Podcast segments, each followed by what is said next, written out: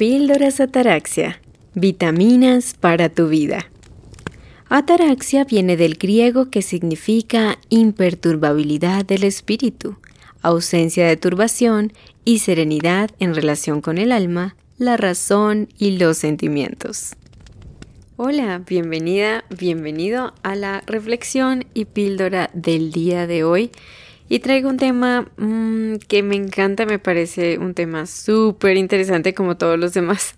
Y es el de atreverse a ser uno mismo, la autenticidad.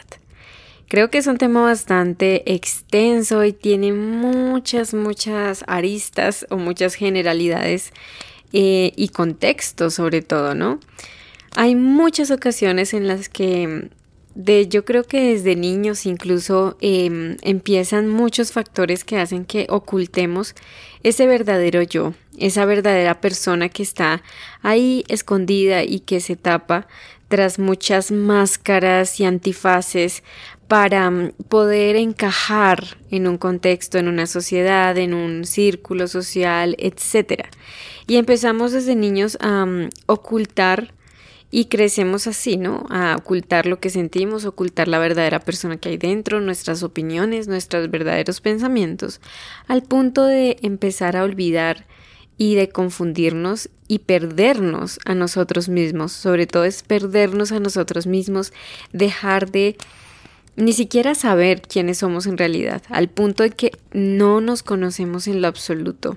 Yo creo que a mí me gusta poner un ejemplo que lo detalla pues describe muy bien este, esta situación, este fenómeno, y es como cuando en las películas muestran que una niña o alguien se pierde en un bosque y está tratando de llegar a una casa, a una cabaña, pero se pierde entre todos los árboles, entre toda la vegetación tan tan extensa y tan tupida y se pierde. Yo siento que eso es lo que nos pasa cuando dejamos de ser nosotros mismos, cuando eh, tratamos de encajar, cuando nos volvemos elásticos para poder complacer y adaptar una forma que no es la nuestra, amoldarnos a formas y a cosas que no somos realmente nosotros. Y eso hace que nos perdamos en el bosque, nos perdamos en la gente, en las opiniones externas, en todas las presiones de la sociedad, en lo que debemos hacer, lo que se espera de nosotros y no logramos llegar a esa cabaña que es nosotros mismos. ¿Quién eres tú realmente? Yo voy a poner una serie de ejemplos que de pronto nos pueden ayudar a... Mm, dilucidar y a poder identificar en qué casos dejamos de ser nosotros mismos. Pueden ser cosas muy minúsculas a cosas obviamente un poco más mm, palpables y observables. Muchas de ellas puede ser cuando nosotros decidimos dejar de hacer algo eh, que nos gusta, que nos apasiona, que nos ayuda a crecer, que incluso puede llegar a bendecir a otros y dejamos de hacer esas cosas un ejemplo, porque a nuestra pareja no le gusta, porque a nuestros amigos no les parece interesante, porque a nuestros familiares mm, les parece aburrido o nos critican y dejamos de hacer esas cosas, abandonamos esos que a nosotros sí nos gusta. Obviamente en el buen sentido de la palabra, que sea un buen hábito, que sea algo que nos haga bien y nos ayude a desarrollarnos. Otro ejemplo muy, muy usual es cuando queremos decir no, pero nos da miedo y preferimos decir sí o no somos claros y andamos confundiendo a los demás o simplemente pues para no decir no decidimos hacer eso que no queremos hacer. Eh, yo tuve hace poco un buen ejemplo de esto y fue realmente hay ciertos alimentos que yo no puedo comer porque por mi salud no es conveniente para mí. Y en ciertas ocasiones, cuando estamos en un lugar social, en una invitación, en una fiesta, en una reunión eh, con otras personas, pues simplemente nos ponen a comer lo que tenemos que comer, porque como es algo social, te lo tienes que comer. Y a mí me costaba decir no, porque además vivo en un país cuya cultura es muy importante que uno pueda recibir lo que te dan de comer. Pero después quien andaba enferma y muy indispuesta era yo.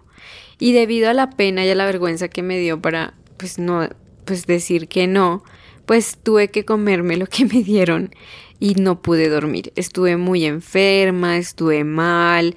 Mi cuerpo es el que paga los platos rotos, mi salud. Entonces, ese es un claro ejemplo, decir no cuando queremos decir sí y también decir sí cuando realmente queremos decir que no. Otra situación muy común que pasa y que nos hace dejar de ser auténticos y darnos el permiso de ser nosotros mismos es cuando ocultamos lo que sentimos, ocultamos nuestros sentimientos, nuestras opiniones, nuestros pensamientos. Es verdad que a veces tenemos que ser prudentes con quién realmente los compartimos y con quienes no, pero usualmente en ocasiones o en contextos y en situaciones que sí es necesario que hablemos, que expresemos lo que realmente pensamos, lo que sentimos, si no estamos de acuerdo con algo. A veces ni sabemos cómo decirlo, pero en el fondo ay, no queremos eso, no nos gusta, no estamos de acuerdo con esa otra persona o con lo que nos estén imponiendo. Entonces decimos, decidimos guardar silencio y como dicen, llevar la fiesta en paz, pero pues ni hay fiesta ni hay paz.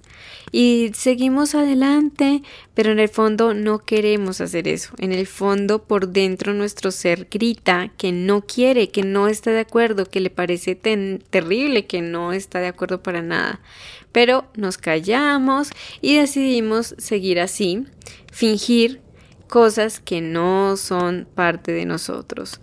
Muchísimas veces también en el entorno amoroso y romántico se da este tipo de cuestiones, sobre todo ahí, ¿no? Esto de no ser auténticos cuando queremos mm, mostrarnos de una manera para poder agradarle al otro y que nos corresponda y también se fije en nosotros, podríamos llegar a extremos demasiado, pues yo creería que exagerados, pero no lo es porque sí pasa.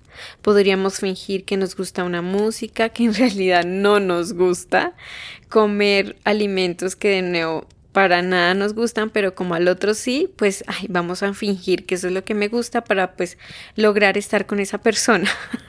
Así somos los seres humanos, la mayoría, o varias personas que pues queremos encajar y que el otro pues se fije en nosotros. Pero pues a la larga también estamos sembrando una farsa, porque esa persona se va, a fijar en alguien que no existe.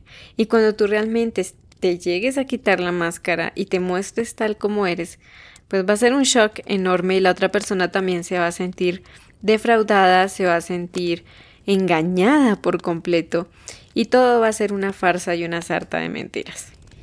Pero aparte de las relaciones románticas, también con otro círculo social muy a menudo donde nos escondemos y huimos de nosotros mismos es con la famosa familia, con los familiares, con amigos cercanos. Tendemos a cambiar todo en nosotros para poder obtener esa aprobación.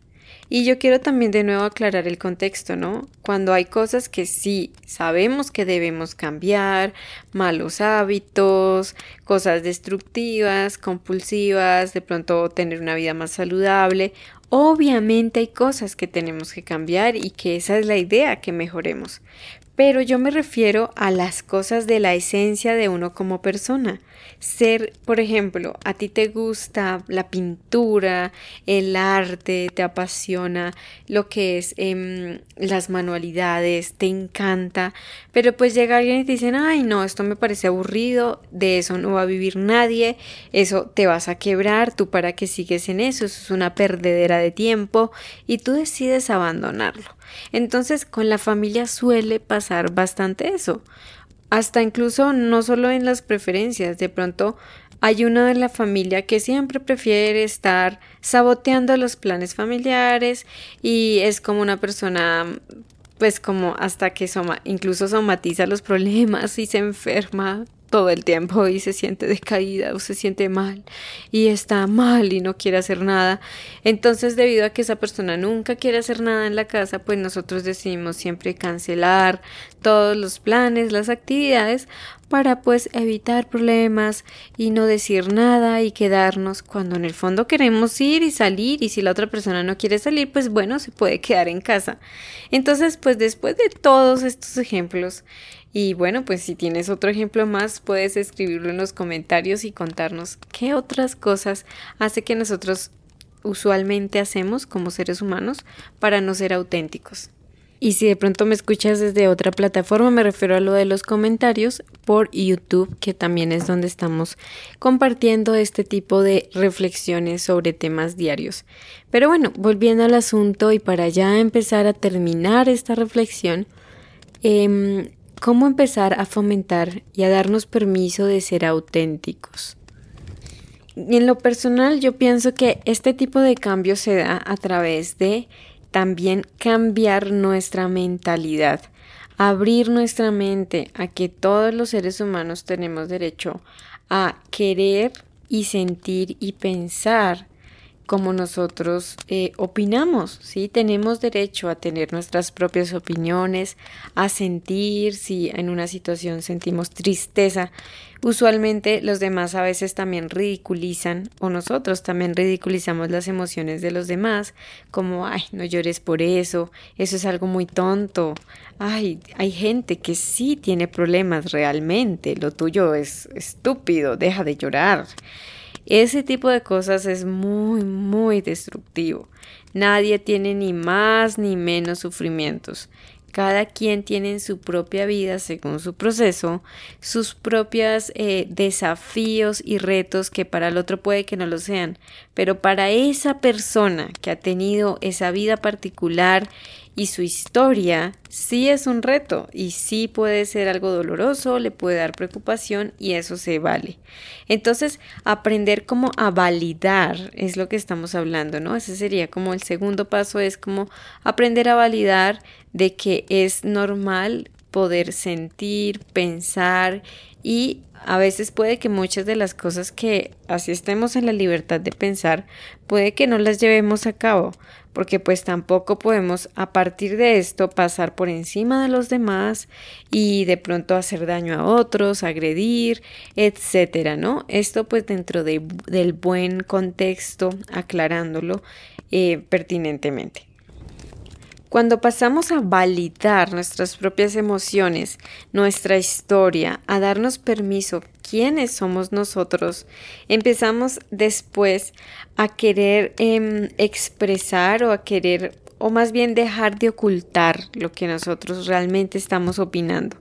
A veces obviamente tenemos que sabernos proteger, ¿no? Como les decía, saber a quién le comentamos una opinión o también a veces es mejor guardárnosla para nosotros mismos, pero ya no lo ocultamos, ya no lo negamos, ya nos escuchamos y nos damos la oportunidad de hablarnos qué es lo que opinamos realmente. Este tipo de pautas que te acabo de mencionar van a ayudarnos a fomentar nuestra autoestima, van a empezar a fortalecer y a plantar los primeros cimientos, porque si nosotros hemos estado perdidos, ocultando nuestro verdadero ser interior, lo más común es que lleguemos a ser personas inseguras, indecisas, muy, muy dudosas de nosotros mismos, personas que mm, mejor dejamos que los demás decidan por nosotros qué es lo que debemos hacer, o sea que no nos hemos responsabilizado de nuestras propias vidas. Y eso pues desata muchas, muchas muchas más disfuncionalidades en las relaciones, en nuestra autoestima, en el amor propio, etc. Entonces, si nosotros queremos aprender a amarnos a nosotros mismos, debemos estar dispuestos a aprender, a abrir la mente y a saber quiénes somos. Debemos estar dispuestos a conocernos, a saber qué nos gusta, qué opinamos, cuáles son nuestros valores, nuestras creencias, etcétera, ¿no? Obviamente también respetando las creencias o las opiniones de los demás, ¿no? Sin ir obviamente a agredir o a traspasar límites que también son sanos para con los demás o en otras situaciones.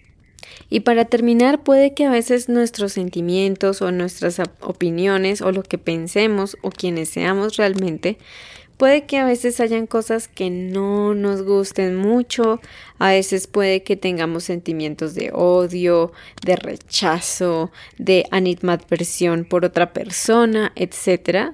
Pero podemos empezar a validar lo que sentimos, eh, reconocer que eso también es parte de nosotros, de toda la variedad de emociones humanas que tenemos. Simplemente empezamos a aprender a gestionar mejor nuestras emociones y claramente, obviamente no vamos a ir a agredir al otro ni a hacer daño, pero ya empezamos a liberar y a expresar, por lo menos escribiendo o con alguien que tú tengas confianza, un consejero, un terapeuta, eh, un buen amigo o alguien que también esté dispuesto o que también esté a la altura para poder ayudarte. Por ejemplo, si tú eres adulto, pues evitar hacer comentarios negativos y críticas con tus hijos, con alguien pequeño, un niño, pues porque él no está en el, en el papel de asumir y escuchar ese tipo de cosas. Entonces, pues quisiera dejarte esta reflexión con una frase del célebre William Shakespeare que nos dijo lo siguiente y se aplica perfectamente a esta situación, ya esta píldora de hoy. Ante todo, sea auténtico con tu verdadero ser. Entonces, muchísimas gracias por escucharme. De nuevo, piensa si tú estás siendo auténtico, si eres honesto contigo mismo, si puedes expresar o ser quien tú eres. Déjate ser quien eres y también permitir a otros que sean auténticos. Muchísimas gracias por tu valioso tiempo y nos seguiremos aquí escuchando en Sonia Taraxia. Un abrazo. Conoce mucho más sobre mente y relaciones sanas en el canal de YouTube Sonia Taraxia y encuéntrame en Instagram y Twitter como Sonia-Ataraxia. Gracias, muchas gracias por escuchar Sonia Taraxia.